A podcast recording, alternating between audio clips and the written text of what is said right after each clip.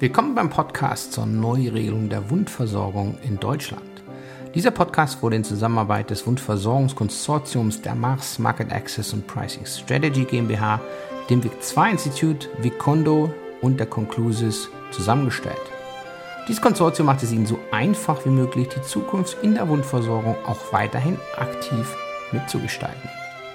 Mein Name ist Stefan Walzer und ich bin der Gründer der Mars und ausgebildeter Gesundheitsökonom und bereits seit 2004 in den Bereichen Marktzugang, Erstattung, Preisgestaltung und Gesundheitsökonomie tätig. Und nun lassen Sie uns etwas über die neuen Regelungen in der Wundversorgung in Deutschland erfahren. Für diese Podcast-Episode verlassen wir jetzt den klinischen Bereich etwas und tauchen in die Evidenzgenerierung ein, die natürlich nicht losgelöst ist vom klinischen Bereich.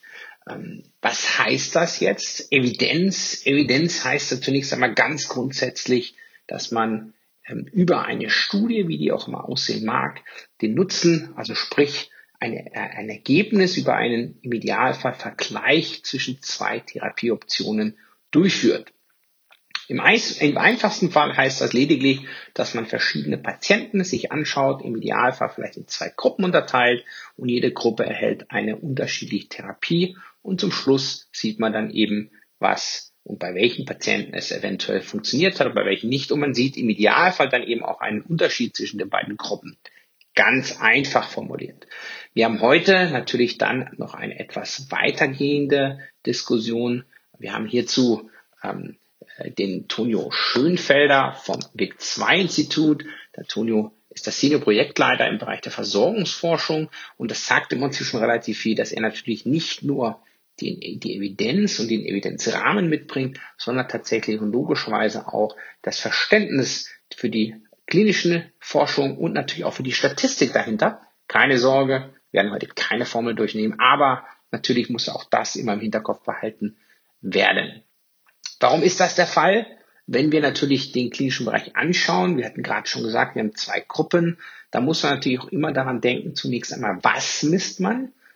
Das ist grundsätzlich natürlich auch wichtig, um zu sehen, ob das, was man tatsächlich auch misst, dann auch relevant ist. Also beispielsweise ist ein Wundverschluss relevant für den Patienten, für den Arzt, aber dann in dem Fall vielleicht auch für die Entscheidungsträger im System, beispielsweise für den gemeinsamen Bundesausschuss. Und dann heißt es natürlich auch, neben dem, was misst man, wie viele Patienten benötige ich denn, wenn ich erwarte, dass es einen Unterschied in der Behandlungseffektivität, sage ich mal, einfach gibt. Denn nicht, dass wir nachher zwar einen Wert sehen, also sprich wir sehen, dass die Gruppe 1 zum Beispiel besser ist als die Gruppe 2, aber wir sehen das beispielsweise dann eben nicht auf dem statistischen Signifikanzniveau, denn dafür muss man dann eben auch eine gute und gewisse Anzahl an Patienten tatsächlich eingeschlossen haben, denn man möchte ja nicht ein zufälliges Ergebnis haben. Und das ist ja im Prinzip das, weshalb man dann eben auch diese Evidenz soweit generiert. Was ist hierbei erstmal vorgegeben? Wie muss die Evidenz aussehen? Das ist noch nicht 100%ig klar von dem, was bisher im Sommer 2021 vorliegt. Wobei, denke ich mal, Konsens herrscht zwischen allen Experten, dass sich die gesamte ähm, Situation schon sehr eng am sogenannten Amnok-Verfahren orientiert. Was ist das Amnok-Verfahren? Das ist die Nutzenbewertung für Medikamente, die es ja bereits seit dem Jahr 2011 gibt. Und dort sieht man eindeutig, dass alles, was den Patienten direkt betrifft, also Schmerzen, Lebensqualität und ähnliches, dass das auf jeden Fall vom GBA berücksichtigt wird. Bei manchen Laborparametern oder sogenannten Surrogatparametern, die einfach etwas vorhersagen für einen sogenannten harten Endpunkt, da muss man sicherlich dann nochmal in die Tiefe schauen und etwas genauer auch in die Diskussion vielleicht auch gehen mit dem GBA, um dies dann eben auch festzustellen, ob dies dann tatsächlich auch von Relevanz ist. Neben dem Tonio Schönfelder habe ich natürlich auch äh, wieder den Lutz Vollmer mit dabei. Der Lutz Vollmer ist Gesundheitsökonom bei der Mars Market Access and Pricing Strategy und ich denke mal, heute macht es vor allem ganz viel Sinn, denn der Lutz ist vor allem auch im Bereich des Amnok sehr viel unterwegs und hat dort unter anderem eben auch die Qualitätskontrolle bei den Dossiers mit sich und wie viele Zuhörer sich wie auch schon wissen, wir haben ja auch noch eine separate Episode, wo wir nur in diesen Bereich eintauchen, welche Dossieranforderungen denn eventuell auf die Wundhersteller warten. So Jetzt haben wir genügend, sicherlich auch relativ leicht eingeführt. Jetzt gehen wir doch direkt mal in die Diskussion mit Tonio Schönfelder, Lutz Vollmer und dann schauen wir mal, was eventuell noch Interessantes und vielleicht auch Explosives in der momentanen Verordnung des GBAs zu finden ist für den Bereich der Nutzenbewertung. Prima, danke schön, Tonio, für deine Verfügbarkeit. Ich denke mal, wir machen jetzt einen kleinen Schwenk aus dem klinischen Bereich eher in die wissenschaftliche Bewertung und vielleicht ganz allgemein, dass auch wirklich jeder der Zuhörer das vielleicht auch ein bisschen versteht. Tonio, wenn du vielleicht ganz kurz nochmal die Grundlagen einer wissenschaftlichen Bewertung im Bereich der klinischen Forschung erläutern könntest, das wäre klasse. Ja, gerne. Ähm, äh, letztlich geht es, geht es darum, dass wir wissen wollen, ob ein Produkt bei Patienten einen Zusatznutzen hat. Das heißt, einen patientenrelevanten Nutzen erzeugt, der dem Patienten direkt was nützt. Und ähm, dafür braucht man ein Studiendesign, das dazu in der Lage ist, diesen Nutzen möglichst eindeutig nachzuweisen. Und hierfür ähm, führt man in der klinischen Forschung normalerweise sogenannte randomisierte klinische Studien durch. Das heißt Studien, die eine Interventionsgruppe haben, die das Produkt testen und vergleichen die Ergebnisse oder endpunktbezogene Ergebnisse mit einer Kontrollgruppe. Und die ähm, Patientenpopulation wird randomisiert, also zufällig in diese beiden Gruppen zugeteilt, sodass man davon ausgehen kann, theoretisch eine Strukturgleichheit zu Beginn der Studie zu haben und eben am Ende die Effekte miteinander zu vergleichen. Und sollte die, ähm, das Produkt funktionieren, erwartet man dann in der Interventionsgruppe einen höheren Effekt. Das ist so das favorisierte Design in der klinischen Forschung. Es gibt natürlich mhm. auch andere ohne Randomisierungen oder Vorher-Nachher-Vergleiche in einzelnen Gruppen aber wir haben alle verschiedene methodische Nachteile, sodass eben die RCT oder randomisierte klinische Studie nach wie vor der Goldstandard ist, den man eben auch in allen möglichen anderen Bereichen, auch außerhalb von Medikamenten, Tests oder Studien verwendet. Also sehr guter Eindruck. Ich glaube, du hattest ja schon was ganz Wichtiges genannt. Du hast den Patientennutzen schon genannt. Ich sage mal, das ist ja manchmal nicht ganz so einfach, gerade wenn man vielleicht von klinischer Seite kommt.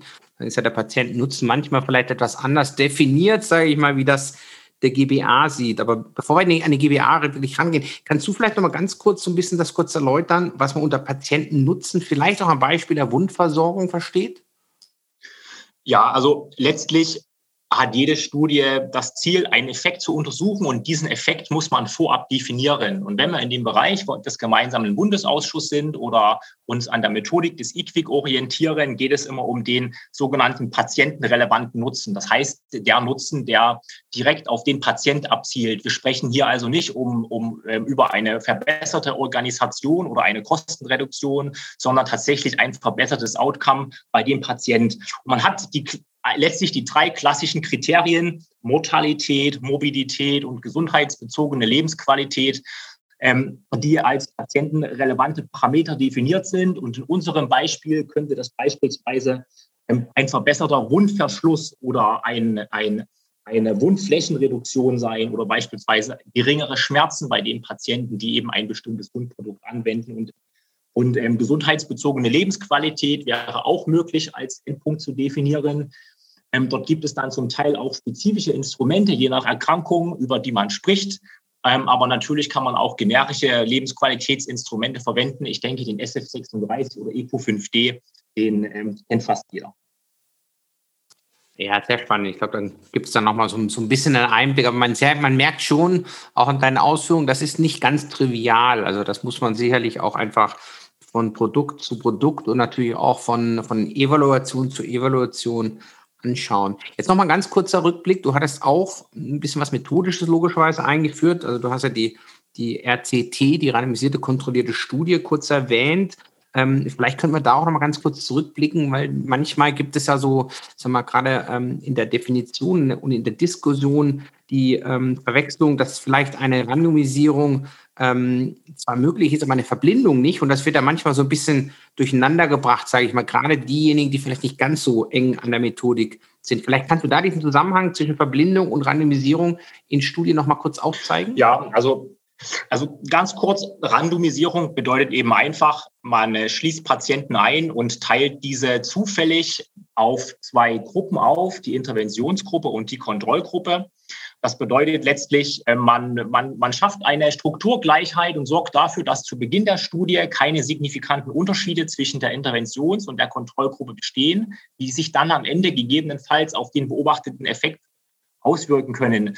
Das Ziel ist es dabei, wenn man einen Effektunterschied feststellt, also einen besseren Wundverschluss in der Interventionsgruppe im Vergleich zur Kontrollgruppe, dass das tatsächlich einfach nur auf das Produkt zurückzuführen ist und eben nicht auf andere Charakteristika, wie zum Beispiel ältere Patienten in der Kontrollgruppe oder ein Unterschied im Geschlecht oder, oder anderen Parametern.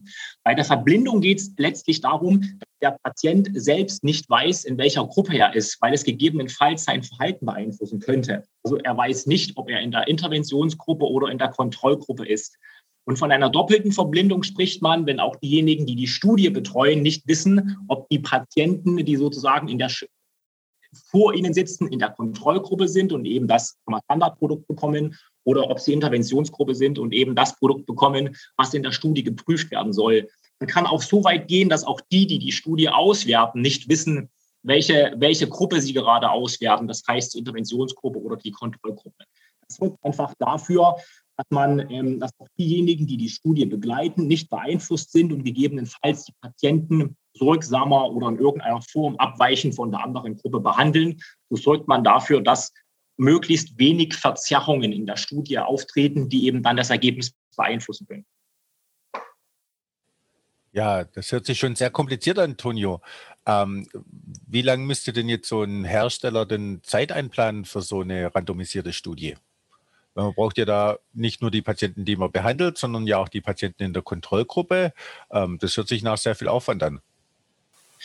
Genau, also der, der Aufwand für die Studien ist natürlich unterschiedlich. Es hängt letztlich davon ab, wie leicht sich die Patienten rekrutieren lassen. Aber vom Prinzip her kann man davon ausgehen, dass man für eine Studienvorbereitung, wenn sie, wenn sie gut durchgeführt ist und in einem abgestimmten Team stattfindet, circa sechs Monate benötigt, zum Teil auch neun Monate. Das ähm, be bedeutet dann Entwicklung des Studiendesigns, natürlich auch mit, mit, mit vielen Review-Runden. Hier, hier, geht es ja darum, dass man für den Prüfplan wirklich alle Details festlegt, wie die Studie ablaufen soll. Es muss ein detailliertes Studienprotokoll entwickelt werden, Ethikvotum und dergleichen ist nötig. Also da, da geht schon viel Zeit ins Land. Der nächste große Block ist letztlich die Studiendurchführung und das ist natürlich auch der größte Zeitblock. Hier hängt es einfach davon ab, wie viele Patienten werden benötigt, wie leicht lassen sich die Patienten rekrutieren und wie lang muss man die Patienten beobachten. Das heißt also einfach in der Studie das Produkt anwenden, bis man einen Effekt messen kann. Also es gibt Endpunkte, da muss man möglicherweise zwölf Monate beobachten, bis man wirklich einen einen sicheren Effekt messen kann. Man benötigt die Studie natürlich diese zwölf Monate plus die Rekrutierungszeit. Gibt sicherlich auch Endpunkte, die man wählt, die brauchen eben nur sechs Monate oder vielleicht bei Wundverschluss, hängt von der Wunde ab, nur drei Monate. Dann hat man eben diese Studienperiode. Dann muss man Zeit einplanen, um ähm, die Patienten zu rekrutieren. Je nach Klientel kann das vier Wochen dauern oder sich bis zu zwei Jahren hinziehen. Also das kann man, das kann man nicht pauschal sagen. Aber eine Rekrutierungszeit, vielleicht gerade unter Corona-Bedingungen mit möglicherweise Quarantäne von sechs Monaten ist ist realistisch, sodass man dann am Ende, ich sag mal, mit einer Studiendurchführungszeit ohne Auswertung von, von 12 bis 15 Monaten rechnen muss. Wenn dann die Daten von allen Patienten da sind, kommt natürlich noch eine gewisse Aus Auswertungszeit dazu, Qualitätssicherung der Daten und dergleichen. Und dort kann man auch sicherlich nochmal drei Monate einplanen. Das ist jetzt ein Erfahrungswert. Das hängt natürlich auch sehr stark von der Anzahl der untersuchten Endpunkte ab und von der der Daten, die man untersuchen möchte, Subgruppenanalysen und dergleichen, dass man am Ende für die Studiendurchführung 10 bis 18 Monate einplanen kann. Anschließend kommt dann noch der Part ähm, letztlich Berichterstellung hinzu und dort hängt es auch sehr stark davon ab, sozusagen wie umfassend der Bericht ist. Aber auch hier, bis da ein finales Dokument vorliegt, kann man auch nochmal drei Monate einplanen, sodass am Ende letztlich relativ schnell zwei bis zweieinhalb Jahre für eine gut geplante, sauber berechnete und durchgeführte Studie notwendig Bedeutet, wir wären jetzt ja praktisch schon am, am Ende der Übergangsfrist mindestens angelangt, je nachdem, wie die Studie wahrscheinlich aussieht. Ähm, vielleicht kannst du, um da den, den Link vielleicht hinzubekommen, ähm, von der Methodik jetzt auch die neue Verordnung des GBAs in Richtung der äh, Wundversorgung. Vielleicht kannst du uns da noch mal kurz mitnehmen, was so aus deiner Sicht, wenn du das methodisch mal betrachtest, jetzt so die wichtigsten Eckpunkte sind dieser neuen Verordnung des GBAs. Ja, letztlich ist der Stichtag ja sozusagen der 2.12.2023. Ähm, dort muss ein Dossier eingereicht werden, in dem eben die, ähm, der Nutzennachweis ähm, den, den, den Mittelpunkt darstellt. Ähm, Wichtig ist, wenn man an den GBA denkt, letztlich tatsächlich ähm, die Kausalität, das heißt der Nachweis, dass ein Nutzen für das Produkt da ist. Das ist ähm, auch gerade, wenn man das Amnok-Prozedere schaut, was ja ähnlich gestrickt ist, wichtig. Das heißt, man ist eigentlich im Kern wieder bei einer randomisierten, kontrollierten Studie und muss letztlich eine prospektive Interventionsstudie durchführen, die, mit der der Hersteller ihm zeigt, dass sein Produkt tatsächlich einen Nutzen für die Patienten hat, wenn das Produkt angewendet wird. Es gibt auch andere Möglichkeiten, andere theoretisch zugelassene Studiendesigns, eben einfach eine bestehende, eine Auswertung von bestehenden Daten. Aber das hat natürlich alles methodische Nachteile, weil die Daten im Normalfall eben nicht das widerspiegeln, was man ähm, direkt für den Nutzennachweis braucht, sodass Hersteller letztlich tatsächlich ähm, ähm, denen zu empfehlen ist, einfach eine prospektive Studie zu planen, mit einer sauberen Fallzahlplanung, das heißt genau zu berechnen, wie viele Patienten benötigt werden, um am Ende den Nutzen auch nachzuweisen. Das heißt also kausal zu zeigen, dass das ähm, Wundprodukt wirklich für den Patienten einen Effekt hat und das eben deswegen eben auch von der versicherten Gemeinschaft bezahlt werden soll. Das, das bedeutet, dass es eigentlich vom Zeitplan her langsam knapp wird. Das heißt, ähm, von jetzt an betrachtet hat man noch bis Ende 2023 Zeit. Das ist mit der Dauer der Studien, die ich gerade skizziert habe, eigentlich schon knapp. Also das heißt, selbst wenn man wirklich eine schmale RCT planen würde, die vielleicht auch ein paar methodische Limitationen hat, wird man dennoch locker 1,5 Jahre beschäftigt sein und damit würde es am Ende tatsächlich ähm, wenig Zeitpuffer geben. Okay, das, ähm, ich meine, vielleicht noch ganz kurz dazu für alle, die jetzt zuhören. Äh, wir haben jetzt Sommer 2021. Also für all diejenigen, die es vielleicht erst, erst etwas später hören, ähm, da merkt man schon, dass was eigentlich schon fast zu spät dran ist unter Umständen, falls die Studie noch nicht verfügbar ist. Ich meine, was ja auch interessant ist, ist, ähm, so, wenn man dir so zuhört und das, was wir ja auch intern schon viel gesprochen und besprochen hatten, ähm, die Evidenzgrundlage für die Nutzenbewertung, sprich für die Erstattung in Deutschland, die gehen ja eindeutig über die wir, regulatorische Zulassung zumindest bisher in Europa ja hinaus. Also ich denke da eher, dass es da so ein bisschen was ist, was man bisher aus den USA bei den äh, Medizinprodukten, äh, was ja so ein bisschen in diese Richtung der Wundversorgung ja auch geht, kennt. Ähm, gehst du davon aus, dass grundsätzlich die Evidenzgrundlage jetzt auch in der Zukunft noch besser wird? Natürlich auch in Deutschland, aber darüber hinaus? Oder denkst du eher, naja, wir werden zwar wenige haben, wenige Wundprodukte vielleicht auch, bei denen wir gute Evidenzgrundlage haben, aber die meisten werden vielleicht diese Evidenz gar nicht schaffen oder auch schaffen können.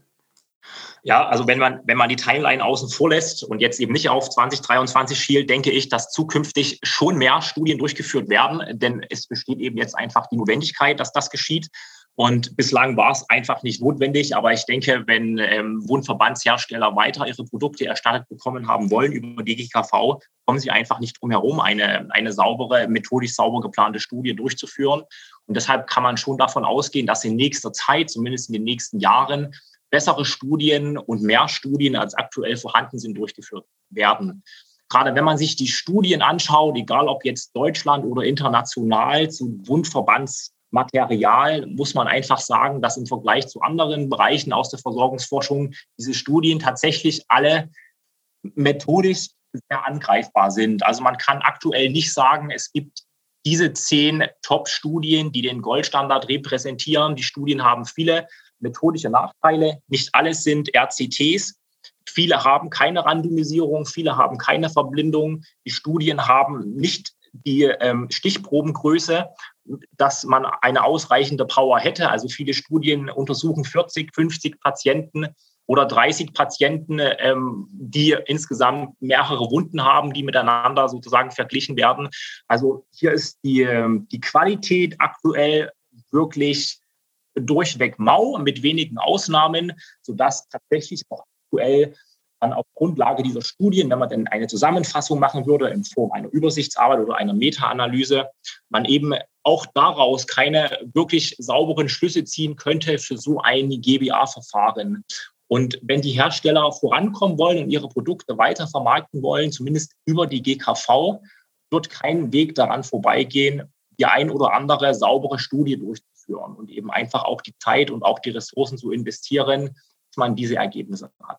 Ich gehe auch davon aus, dass die Hersteller von ihren Produkten überzeugt sind und eben dann die Studien auch zeigen, dass die Produkte einen patientenrelevanten Nutzen haben. Aber es wird natürlich auch Fälle geben, in denen man dann eben einfach keinen Nutzen feststellt. Ja, das, die Patientenrelevanz, das ist ja manchmal so ein Buch mit sieben Siegeln. Ähm, und äh, ich wir kennen das ja manchmal auch, dass manche Studienendpunkte nicht akzeptiert werden. Was könnten der Hersteller tun, um da nicht quasi so blind in das Verfahren reinzurennen und dann äh, am Schluss dann doch das Falsche erhoben zu haben? Also prinzipiell sollte man sich bevor man eine Studie macht, erst einmal an den, an den GBA wenden und eben dort beispielsweise so eine Art Konsultationsverfahren ähm, erfragen und evaluieren, was der GBA möchte, was die Anforderungen an eine Studie sind. Wenn das ähm, parallel ähm, analog zum Amnok-Verfahren, das ist aktuell für dieses relativ neue Thema noch nicht installiert, aber möglicherweise geschieht das noch in Zukunft und das sollte man gemeinsam erstmal mit dem, mit dem GBA besprechen wäre ein Schritt. Ein anderer Schritt ist natürlich, ähm, sich die Studien gründlich anzuschauen, die bislang durchgeführt wurden und eben dort versuchen, einen Goldstandard abzuleiten. Das heißt, was ist das? Ist vielleicht auch von anderen Behörden, in anderen Gesundheitssystemen akzeptierte Studiendesign. Was sind Endpunkte, die eben wirklich Aufschluss darüber geben, ob das Produkt für den Patient ähm, einen Nutzen hat und sich eben dann daran orientieren. Das ist aber natürlich keine hundertprozentige Garantie. Am Ende muss der GBA in Kooperation mit dem IQWIC letztlich entscheiden, welche relevanten Endpunkte akzeptiert er und an diesen Endpunkten und deren, ich sag mal, Umsetzbarkeit richtet sich natürlich am Ende auch die Studie aus. Das heißt sozusagen, wie viele Erhebungszeitpunkte benötigt man, wie lange muss gemessen werden, welche Instrumente werden eingesetzt und wie viele Patienten müssen rekrutiert werden, um eine sichere Aussage treffen zu können.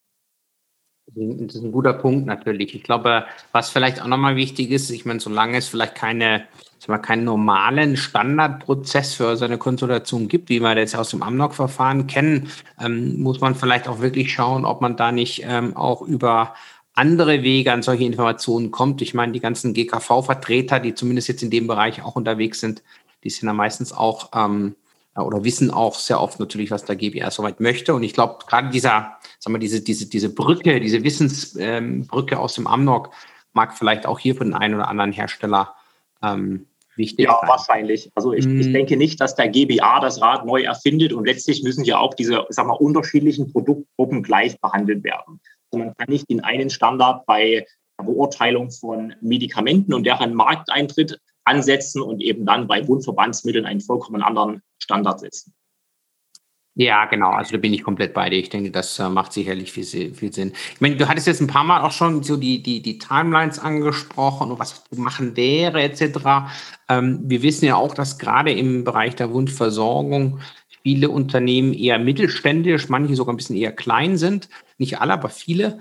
Ähm, wenn, wenn wir jetzt diesen kleineren bis mittelständischen Unternehmen, ich sag mal so drei wichtige Eckpunkte, also nicht Endpunkte, sondern Eckpunkte an die Hand geben müssten, um so eine wissenschaftliche Nutzenbewertung des GBAs ähm, sag mal, zu planen. Stand heute, Sommer 2021. Was wäre das so ein bisschen aus deiner Sicht? Was wäre so das Wichtigste, was, was man aus deren Sicht jetzt Sommer oder Herbst 2021 angehen sollte?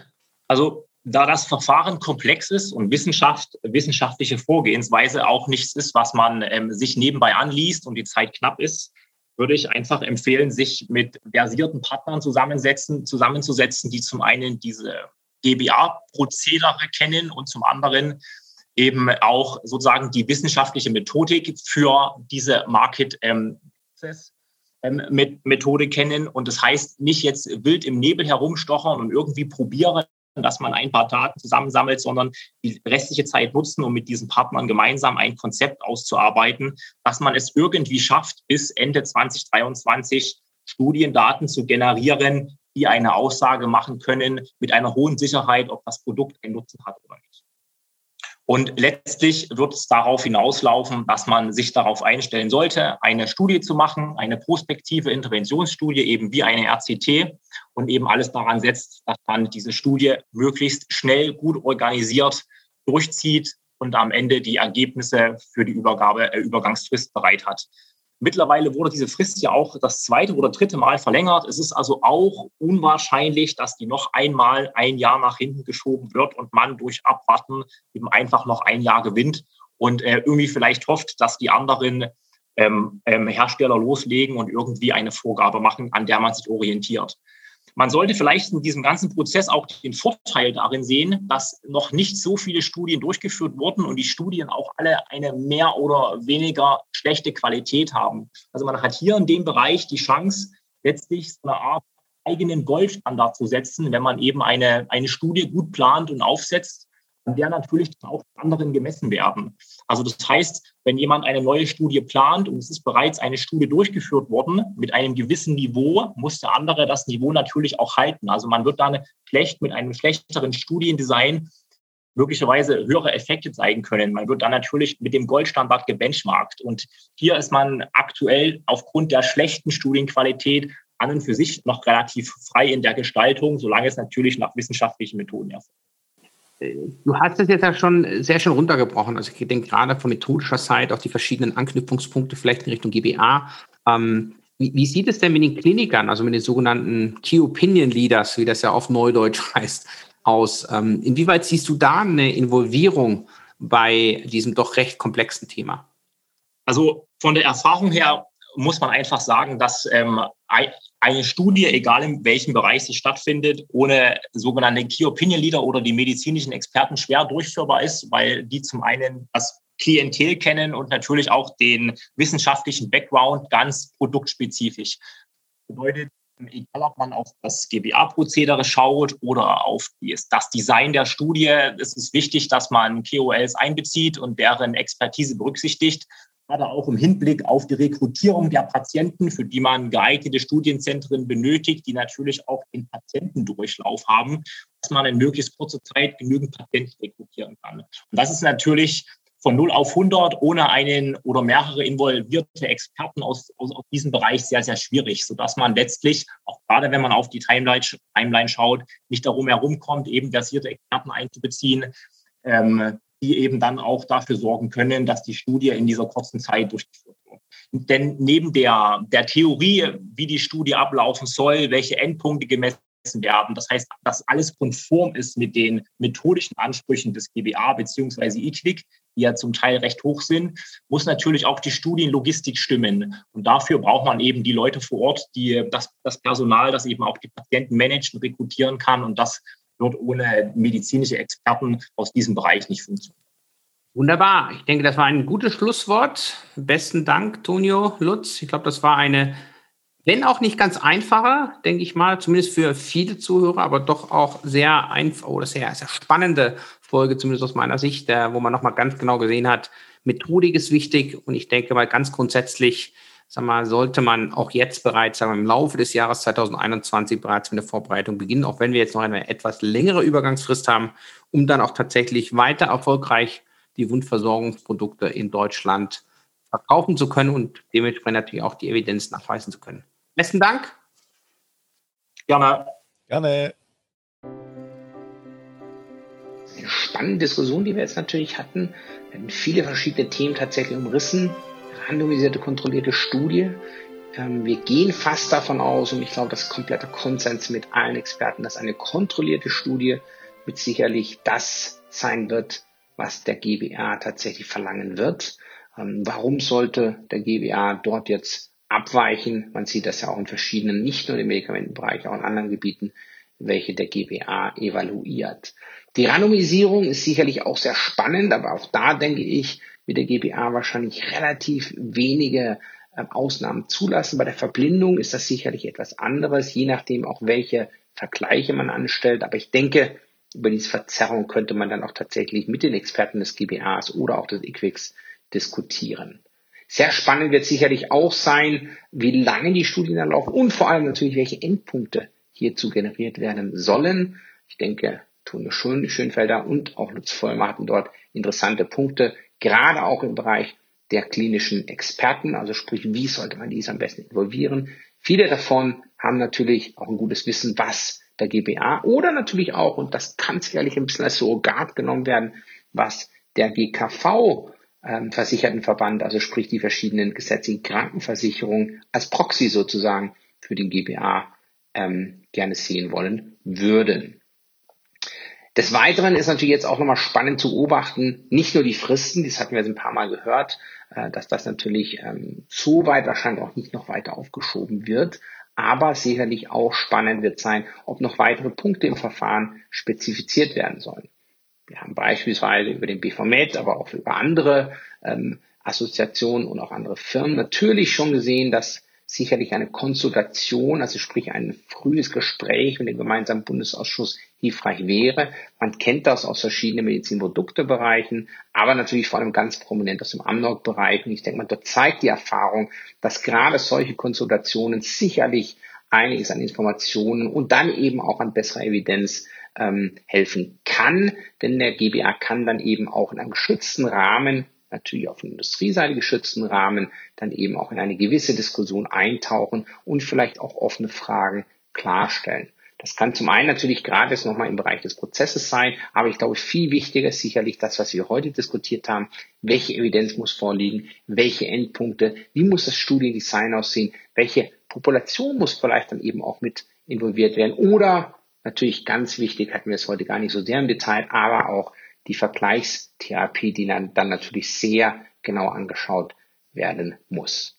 Es bleibt spannend. Insgesamt bleibt sicherlich festzuhalten, es ist vieles Explosives darin, gerade auch die Timelines. Ich denke mal zwei Jahre, das hört sich nach vielleicht einer etwas guten Übergangsfrist an. Wenn man allerdings jetzt auch nochmal auf Tonio Schönfelder zurückgeht, und das teile ich eindeutig, dann würde ich auch sagen, dass die Zeit nicht wirklich so ähm, großartig ist, die noch verbleibt. Denn die momentan verfügbare Evidenz für die verschiedenen Bundversorgungsprodukte ist, denke ich mal, eher sag mal, qualitativ, wenn man das jetzt auf Evidenzbasis, welches der GBA zugrunde liegt, als die evidenzbasierte Medizin, dann wäre das sicherlich eher im unteren Bereich. Und das heißt natürlich auch, dass man dort nochmal einiges nachbessern muss, sprich neue Studien aufsetzen muss. Wie das dann weiter in der Richtung der Dossierstellung aussieht, das hören wir dann in einer der folgenden Episoden. Das war eine Folge zur Neuregelung der Wundversorgung in Deutschland. Insgesamt werden sieben Episoden veröffentlicht. Bleiben Sie also tuned oder kontaktieren Sie mich direkt.